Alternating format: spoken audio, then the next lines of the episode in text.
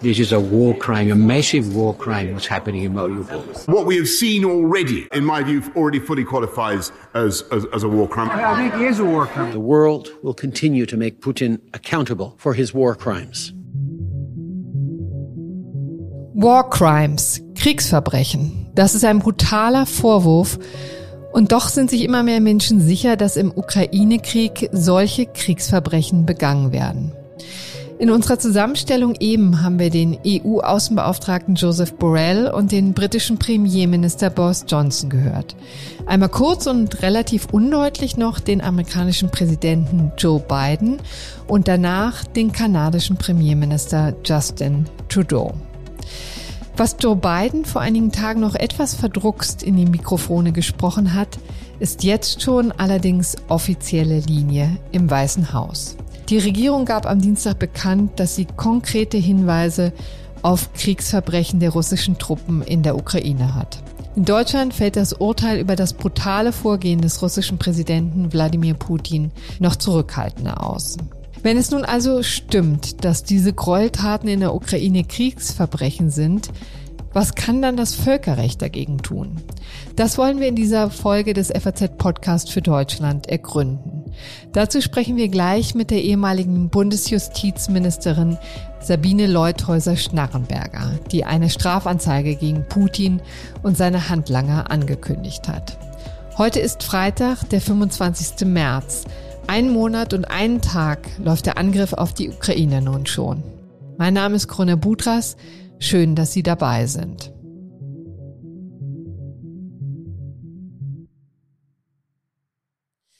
Zunächst wollen wir uns aber erst einmal einen Überblick über die militärische Lage verschaffen. Und dafür habe ich mich jetzt mit Frank Sauer verabredet. Er ist Politikwissenschaftler an der Bundeswehruniversität in München. Und außerdem ist er, und das ist natürlich besonders sympathisch, Podcaster. Mit drei Kollegen betreibt er den Podcast Sicherheitshalber, den inzwischen wohl sehr viele von Ihnen kennen oder zumindest kennen sollten. Schön, dass Sie da sind, Herr Sauer. Hallo, freue mich. Danke für die Einladung. Wir sehen gerade mit Entsetzen, wie sehr die russische Armee auch die Zivilbevölkerung drangsaliert. Ähm, gucken wir uns das doch mal genau an. Was sind die grausigsten Ereignisse des Krieges gewesen in den vergangenen Tagen, Wochen, Herr Sauer? Ja, leider ist es so, dass einem da gleich mehrere Punkte in den Kopf kommen. Also zum einen ist es natürlich, dass wir beobachten ein wahlloses Schießen äh, mit äh, Raketenartillerie oder Rohrartillerie äh, in Städte also auf Wohngebiete, äh, auf zum Teil, wir haben ja all diese Bilder in den letzten paar Tagen gesehen, auf Krankenhäuser oder auch dieses Theater, in dem sich Menschen irgendwie versteckt hielten.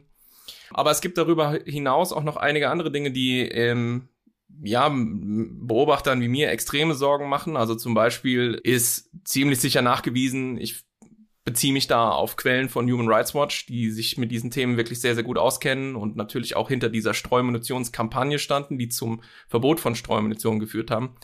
Also eben der Einsatz eben jener Streumunition in bewohntem Gelände. Das Problem dabei ist eben diese Munition, man muss sich das so vorstellen, die fällt vom Himmel so eine Bombe und dann geht die auf und da fallen viele kleine Bomblitz raus, so kleine Teile, die dann so flächenwirksam äh, sehr viele kleine Explosionen erzeugen. Und zum Teil ähm, ja, setzen die nicht um, also die explodieren nicht, sondern liegen dann weiter herum. Und das ist natürlich katastrophal, insbesondere weil Kinder dann eben hinlaufen, die aufnehmen und dann sozusagen schwer verletzt oder getötet werden, wenn die dann später explodieren.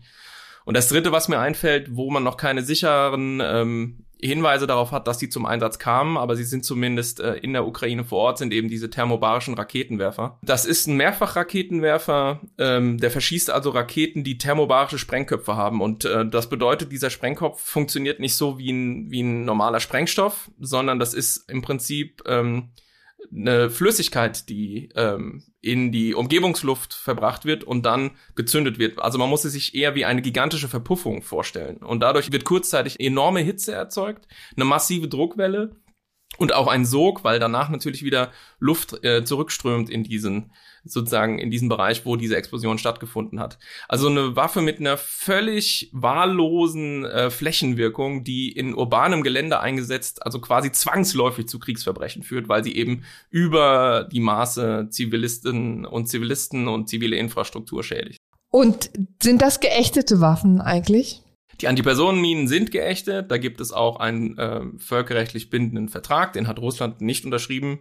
Ähm, den hat unter anderem auch zum Beispiel die USA haben den nicht unterschrieben, aber sie haben sehr lange äh, konform dieses Vertrags operiert. Das hat sich erst unter Trump geändert. Also äh, bei den Antipersonenminen ist die Lage zumindest ziemlich klar. Es gibt einige große Spieler, die nicht mitmachen, aber die allermeisten Staaten halten sich daran. Diese Waffen sind eigentlich verboten. Die thermobarische Munition ist nicht verboten. Ich habe das selber Völkerrechtlerinnen in, in meinem Bekanntenkreis gefragt, so hey, fallen die nicht unter äh, so ein bestimmtes Protokoll? Da geht es um Brandmunition und so ähnliches, weil ähm, die Russen sagen zu diesen thermobarischen Raketenwerfern auch Flammenwerfer. Ja, weil die eben so diese riesige Feuerkugel erzeugen, wenn sie verpuffen. Aber diese Waffen sind darunter nicht zu subsumieren. Also im Grunde sind die per se nicht verboten. Aber man muss ja eben unterscheiden. Ist die Waffe per se verboten? Da können, kennen wir ja eine ganze Reihe von Beispielen. Biologische Waffen, chemische Waffen zum Beispiel. Die sind einfach verboten. Punkt. So. Bei anderen Waffen ist es eher die Frage, wie werden sie eingesetzt? Und das war mein Punkt vorhin. Diese thermobarischen Waffen, die kann man eigentlich nicht irgendwie in die Nähe von, von bewohntem Gebiet schießen, ohne quasi zwangsläufig damit äh, gegen Kriegsvölkerrecht zu verstoßen. Nun haben Sie schon die Bio- ähm, und die chemischen Waffen angesprochen, die verboten sind. Nun gibt es ja erste Vorwürfe, insbesondere von Präsident Biden, den amerikanischen Präsidenten Joe Biden, der auch gesagt hat, den vorgeworfen hat, es spricht viel dafür, dass die eingesetzt werden oder eingesetzt werden sollen. Sehen Sie solche Anzeichen auch? Ja, konkrete Anzeichen sehe ich nicht, aber ich glaube, die Administration im Weißen Haus hatte da Folgendes im Sinn. Und zwar, Russland hat ja begonnen, davon zu sprechen. Russland hat immer wieder diese, diesen Verschwörungsmythos aufgerufen, es gäbe Biowaffenlabors in der Ukraine, die irgendwie von den USA bezahlt oder betrieben oder subventioniert oder unterstützt würden. So. Und das gibt es übrigens schon seit ein paar Jahren, das ist nicht neu. Und weil Russland das plötzlich wieder hochgeholt hat offensichtlich auch in diesem Versuch eben den Krieg zu rechtfertigen. Da haben wir ja alle möglichen Narrative von Russland gehört, vom Genozid im Donbass, dem angeblichen, der nie stattgefunden hat, äh, über dies, das und jenes und dann bis hin zu diesen vermeintlichen Biowaffenlaboren. Und ich glaube, die beiden Administrationen hat versucht, dasselbe zu machen, was sie auch gemacht haben, schon direkt vor der Invasion, nämlich als ein klares Signal an die Russen zu sagen, wir wissen genau, was ihr vorhabt. Ihr versucht so einen Vorwand zu konstruieren, damit ihr dann, wenn da Biowaffen eingesetzt werden, das der Ukraine in die Schuhe schieben könnt. Und wir sagen es euch schon mal gleich vorab. Niemand glaubt euch das, ja, so lasst es lieber bleiben. Also ich glaube, das ist so die die Idee dahinter gewesen. Insofern, es gibt natürlich keine US-Biowaffenlabore in der Ukraine, aber es könnte rein theoretisch sein, dass äh, Putin zu Bio- und Chemiewaffen greift konkrete Anzeichen habe ich aber zumindest sozusagen aus den mir zugänglichen Quellen dafür keine hm. gesehen. Sagen Sie vielleicht, um das nochmal einzuordnen, bevor wir gleich zu dem Frage kommen, inwieweit das Kriegsverbrechen sind. Aber sind das die Gräuel des Krieges, die wir bisher eigentlich nicht wahrhaben wollen? Also Krieg natürlich ist immer schrecklich. Natürlich wird die Zivilbevölkerung immer auch irgendwie mit einbezogen? Oder erreicht das, was wir in der Ukraine sehen, gerade eine ganz, ganz andere neue Qualität? Das ist eine sehr interessante Frage. Also es ist definitiv auch letzteres, aber es sind mehrere Aspekte. Also ich glaube zum einen, wir haben uns im Westen über diese letzten 20 Jahre der ähm, Kriegsführung in asymmetrischen Konflikten an anderes Kriegsbild gewöhnt. Also für uns war Krieg eben Afghanistan, Mali und so diese ganze Logik der Aufstandsbekämpfung, Kämpfen gegen Terroristen, in der Regel gegen technisch auch dramatisch unterlegene äh, Gegner, verbunden eben mit einer nicht nur einer technologischen Überlegenheit, sondern auch einer Dominanz auf dem Schlachtfeld. Also es war dann immer zum Beispiel sofort dafür gesorgt, dass innerhalb einer halben Stunde oder einer Stunde jemand, der verwundet wurde, enorm gute medizinische Versorgung bekommen hat und diese Dinge. Ergo waren natürlich die Opferzahlen extrem gering, ja. So, und jetzt sehen wir eine völlig, eine Form des Konflikts, die wir so ein bisschen vergessen hatten, ja. Es ist ein zwischenstaatlicher Konflikt. Es kämpfen zwei Militärs auf Augenhöhe gegeneinander. Und die ähm, Opferzahlen gehen entsprechend rasant in die Höhe. Das haben wir eben so lange einfach nicht gesehen. Ja, also wenn das stimmt, was jetzt irgendwie gerade offensichtlich aus Versehen geleakt wurde äh, auf russischer Seite, dass die Russen inzwischen so im Bereich von 10.000 gefallenen äh, Soldaten sind, dann sind es halt schon enorme Zahlen. Also die USA hatten, glaube ich, 2400 Gefallene in 20 Jahren Afghanistan und Irak. So. Also diese Diskrepanz ist sozusagen hier das erste, glaube ich, was uns schockt, weil wir das einfach nicht gewohnt sind. Dann ist es natürlich auch so, dass die, die Lage vor Ort ist natürlich, wir sind jetzt übergegangen in so eine Art Abnutzungskrieg. Also Russland steckt weitestgehend fest militärisch, kommt kaum noch voran.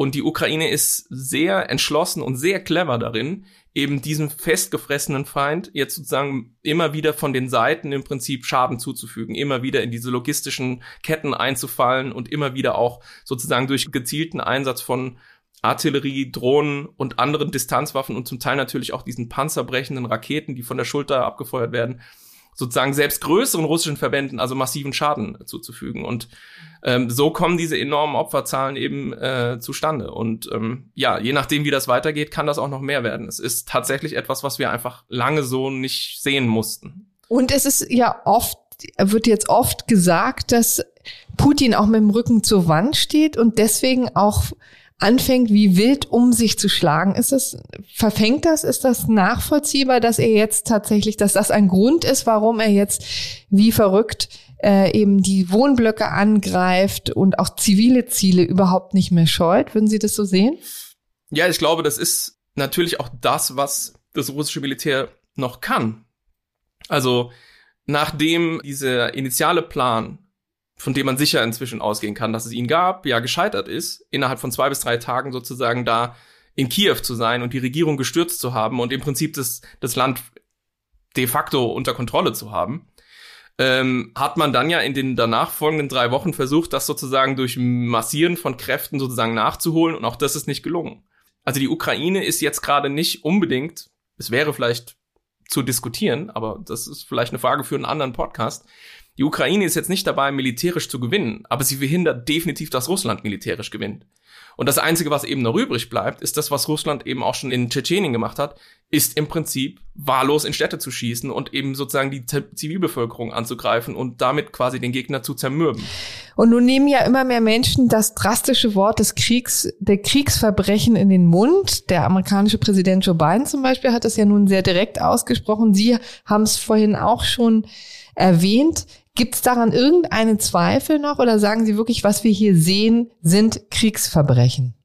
Was wir hier sehen, sind Kriegsverbrechen. Natürlich. Es gibt daran keinen Zweifel. Militärische Gewaltausübung sollte gekennzeichnet dadurch sein, dass sie eben kontrolliert ist. Ja? Also wir haben bestimmte grundlegende, fundamentale Regeln des Kriegsvölkerrechts. Ich will mal zwei nennen. Das eine ist eben Unterscheidung zwischen Kombattanten und Zivilisten. Kombattanten sind legitime Ziele im Krieg. Ja? Ich sag's mal ganz plakativ. Ich darf ein Gegenüber erschießen und töten und das ist dann kein Mord, sondern das ist eben sozusagen Töten im Krieg nach dieser Regel, wenn das ein Kombatant ist. Zum Beispiel, wenn die Person Uniform trägt, auf mich schießt und so weiter. So. Zivilisten sind davon ausgenommen.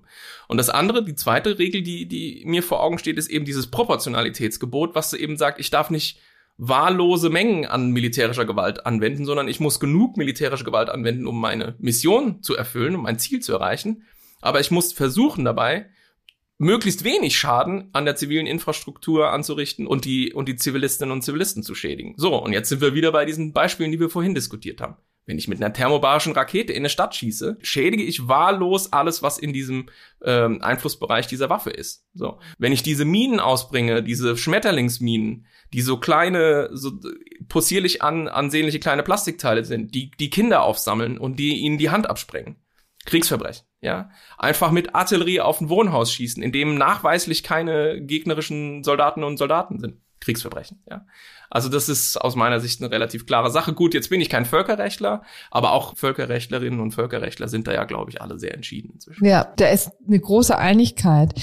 Wir sprechen jetzt zum Schluss vielleicht noch darüber, was das für Konsequenzen hat. Und ich meine jetzt natürlich nicht juristisch, ja, dazu kommen wir später im Podcast noch. Ich meine das in militärischer Hinsicht. Also beeinflusst das Kriegsgeschehen, wenn die Öffentlichkeit sieht, was mit hilflosen Menschen passiert, wenn was mit alten Frauen oder Kindern passiert, beeinflusst das die Entscheidung zum Beispiel eines Präsidenten Biden, der dann doch dazu getrieben wird, womöglich stärker einzugreifen, als er das bisher wollte.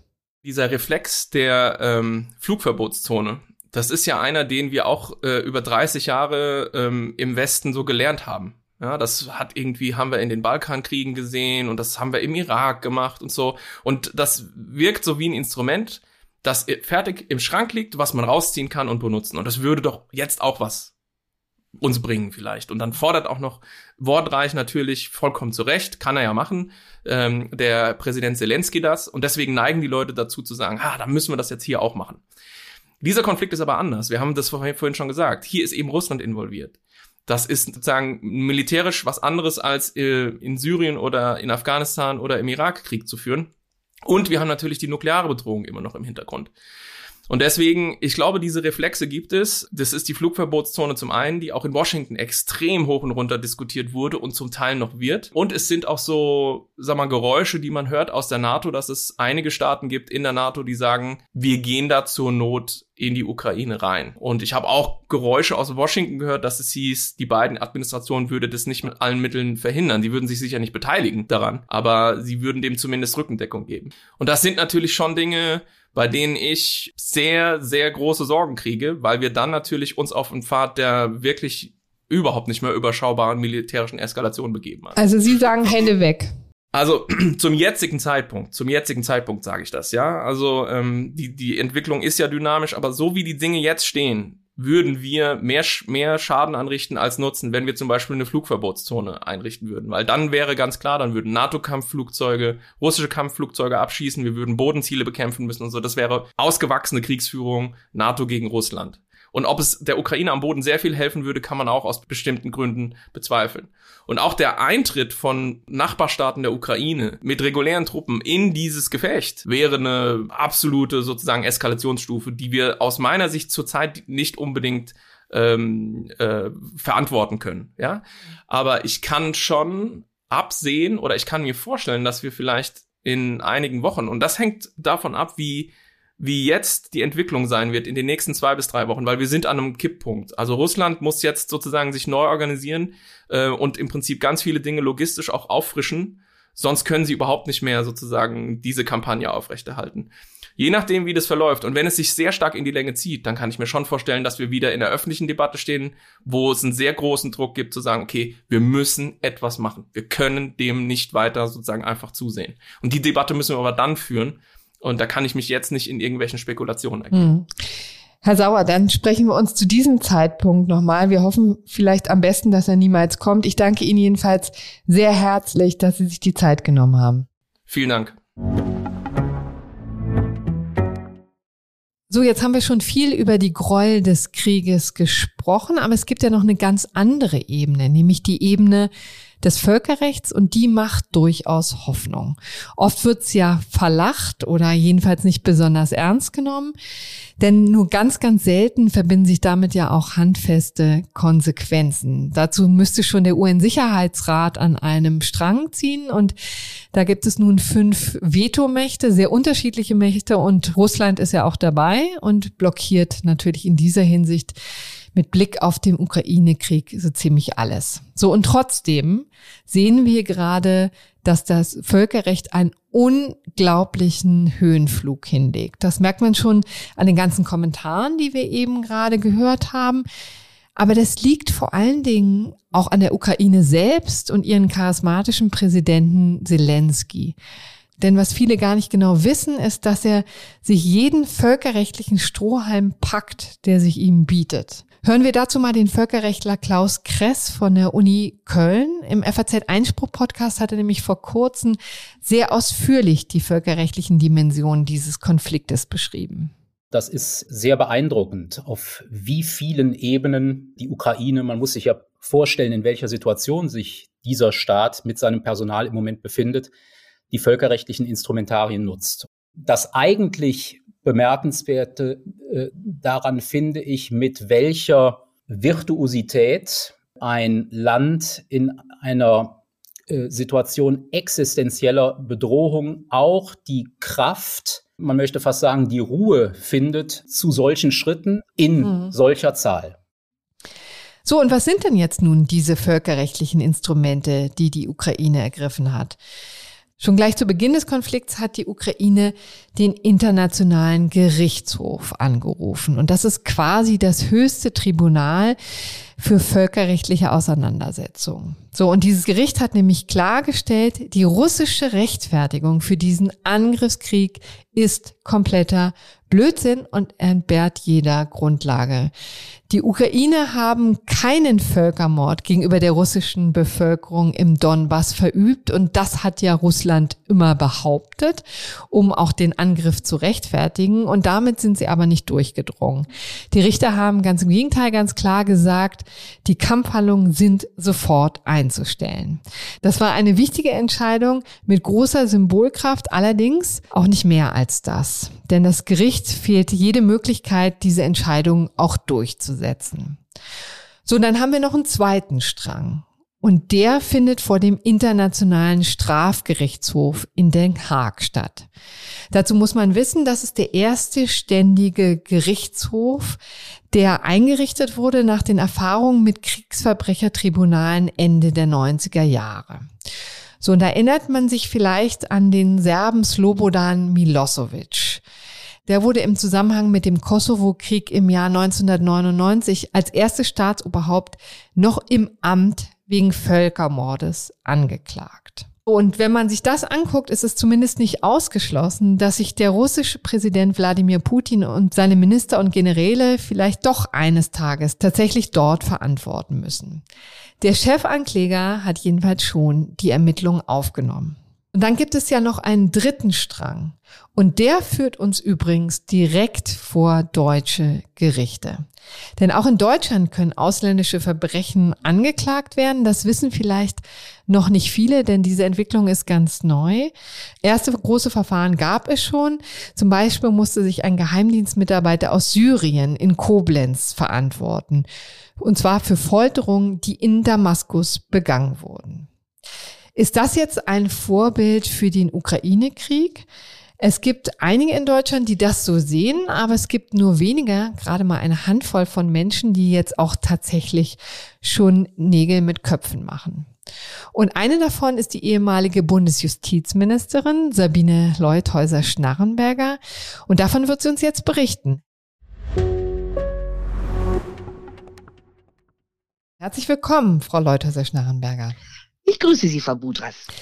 Sie haben mit Ihrem FDP-Parteifreund Gerhard Baum zusammengetan und wollen den russischen Präsidenten Wladimir Putin und andere russische Verantwortliche vor deutsche Gerichte bringen. Was genau schwebt Ihnen vor? Es darf einfach nicht sein, dass solche Verbrechen, egal auf welcher Ebene, ungesühnt bleiben. Und Deutschland nimmt dieses Völkerstrafrecht sehr, sehr ernst. Das Völkerstrafrecht hat in Deutschland auch einen ganz hohen Stellenwert. Das heißt, es gibt, nachdem der internationale Strafgerichtshof errichtet wurde, in Deutschland auch ein Völkerstrafrecht, was Weltgeltung hat, also jeden auch erfassen kann, der Kriegsverbrechen oder Verbrechen gegen die Menschlichkeit begeht. Und Gerhard Baum und ich, wir sind der Meinung, dass auch hier national vom Generalbundesanwalt ermittelt werden muss gegen die Verantwortlichen für diese fürchterlichen täglichen Verbrechen. Und deshalb haben wir beide ähm, uns überlegt, zusammen noch mit weiterer Unterstützung von Fachkennern, eine Strafanzeige einzureichen, die auch schon konkret auf einzelne Vorfälle Bezug nimmt und damit parallel zum Internationalen Strafgerichtshof auch hier in Deutschland, was möglich ist, solche Verfahren eröffnen wird. Wie sammeln Sie denn diese Informationen, die Sie dann in die Anzeige gießen wollen? Weil ich das verstanden habe, haben Sie die im Moment noch angekündigt. Das heißt, Sie haben noch nichts eingereicht, sondern Sie sammeln jetzt erstmal, oder?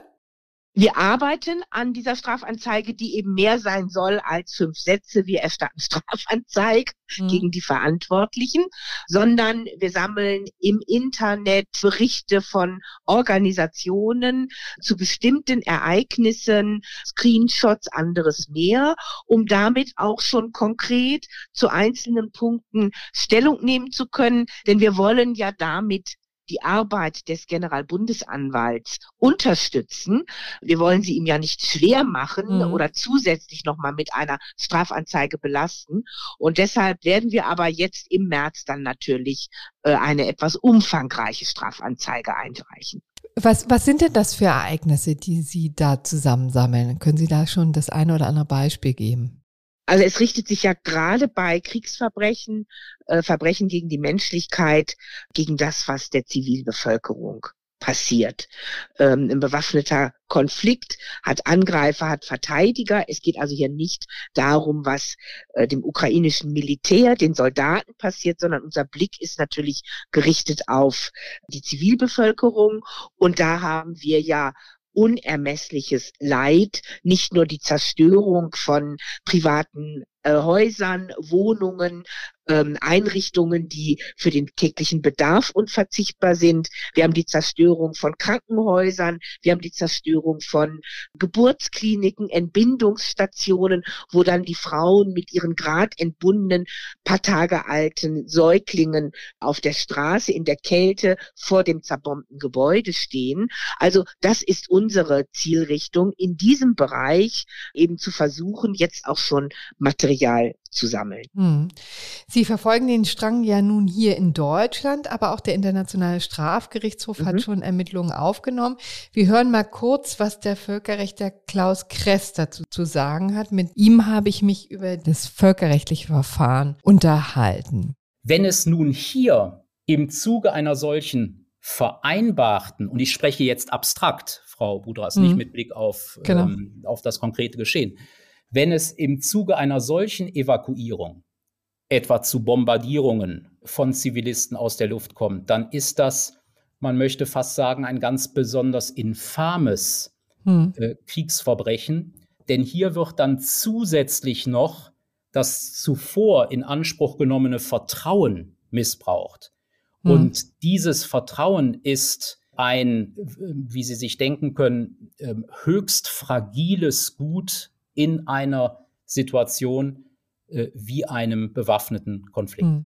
Arbeiten Sie denn alle nebeneinander her, Frau Leuthäuser-Schnarrenberger, oder wie muss man sich das vorstellen? Geht das Hand in Hand? Wir sind im Kontakt mit Klaus Kress, der ja den Chefankläger des Internationalen Strafgerichtshofs in Den Haag berät, der wirklich der Kenner in Deutschland mit einer der profundensten Kenner äh, des Völkerstrafrechts insgesamt ist. Und natürlich tauschen wir uns da untereinander aus. Wie gesagt, es geht nicht um zusätzliche Arbeit, sondern um wirklich unser Anliegen hier auch unterstützend mit tätig sein zu können. Aber internationale Verfahren und nationale Verfahren schließen sich gerade nicht aus, sondern ergänzen sich. Und das ist auch gut und das ist auch ausdrücklich das Anliegen des Internationalen Strafgerichtshofs, als dieses Statut in Rom verabschiedet wurde. Da wurde das gerade verbunden von Seiten der Vereinten Nationen mit dem Appell, dass jetzt auch Nationalstaaten entsprechend dieses Völkerstrafrecht in ihr nationales Recht transferieren und auch national versuchen zu ermitteln, denn es ist nicht notwendig, dass die Tat auf deutschem Boden stattfindet, dass jemand Deutscher beteiligt ist als Täter oder als Opfer, weil es eben das sogenannte Weltrechtsprinzip gibt. Hm. Und auf dieser Basis können deutsche Gerichte auch tätig werden. Wir haben eben die Einschätzung des Politikwissenschaftlers Frank Sauer gehört, der ganz klar gesagt hat, hier sehen wir Kriegsverbrechen, da gibt es gar keine ja. Zweifel daran. Das juristisch zu beweisen ist natürlich noch mal was anderes, eine ganz mhm. andere Herausforderung. Mit welchen Hürden bei der Ermittlung rechnen Sie?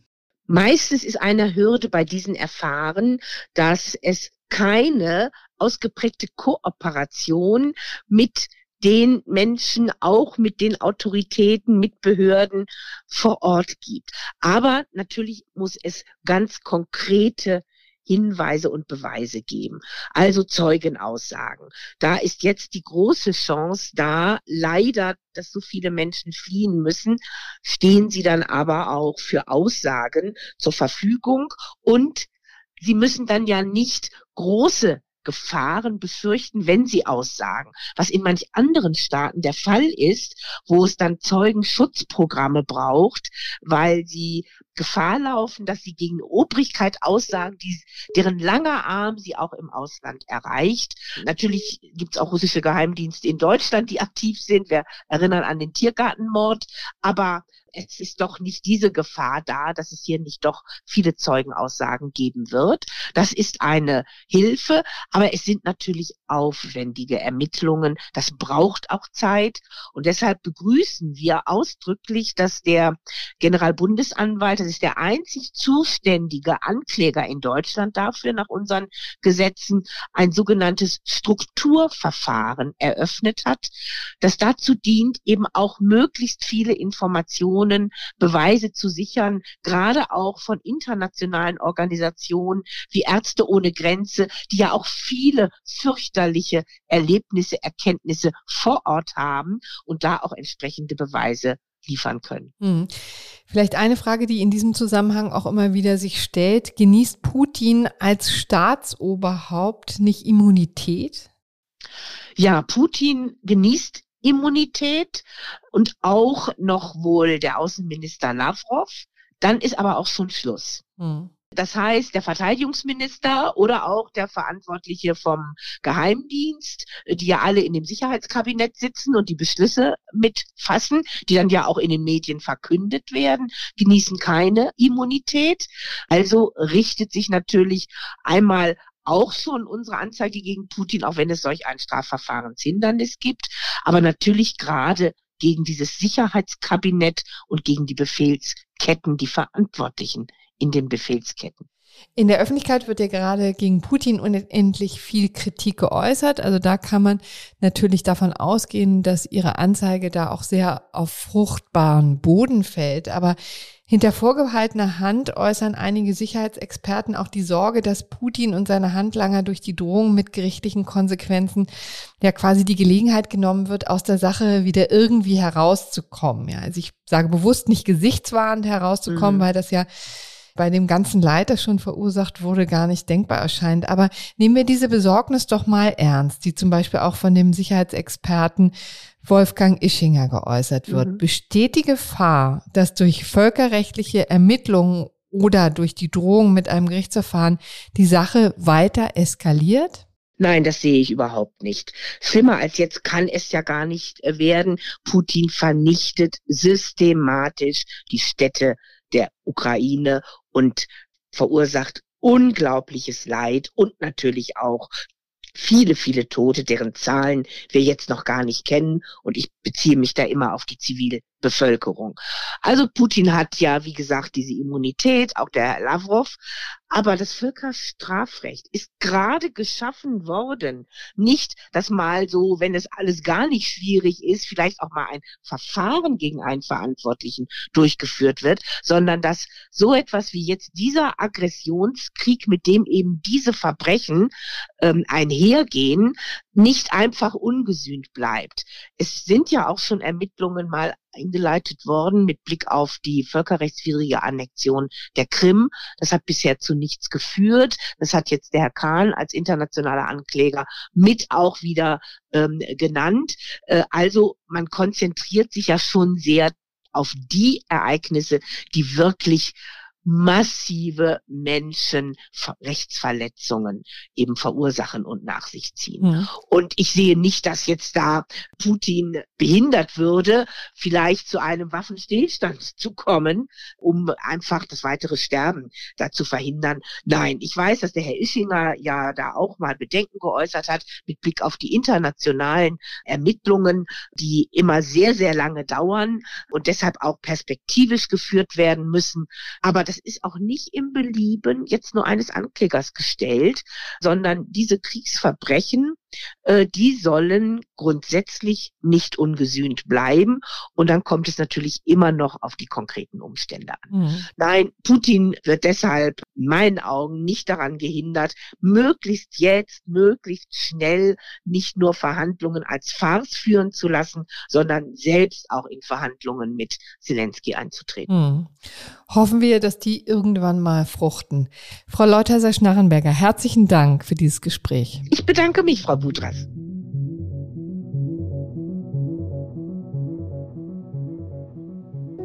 Ja, viele Menschen haben ihr Urteil schon gefällt. Sie halten Wladimir Putin für einen Kriegsverbrecher, ganz klar. Und es spricht ja auch viel dafür, dass das Völkerrecht das genauso sieht und dass womöglich irgendwann ein Gericht das auch so feststellen wird. Bis dahin ist es noch ein langer Weg, das muss man ehrlicherweise sagen. Es wird noch lange dauern, bis dieses Urteil kommt. Aber die Ernsthaftigkeit, mit der diese Verfahren schon jetzt vorbereitet und angestoßen werden, lässt doch hoffen, dass es tatsächlich irgendwann gelingt. Das war es also heute mit dem Podcast für Deutschland. Wenn Sie insbesondere diese völkerrechtliche Dimension noch weiter interessiert, dann hören Sie doch gerne mal rein in unseren FAZ Einspruch Podcast. Dort habe ich schon in mehreren Folgen zusammen mit den Kollegen diese Aspekte vertieft. Wir freuen uns über Ihr Feedback. Schreiben Sie uns gerne an podcast.faz.de. Mir bleibt jetzt nur noch Ihnen ein schönes Wochenende zu wünschen. Verlieren Sie die Hoffnung nicht. Ganz wichtig. Bis nächste Woche. Tschüss.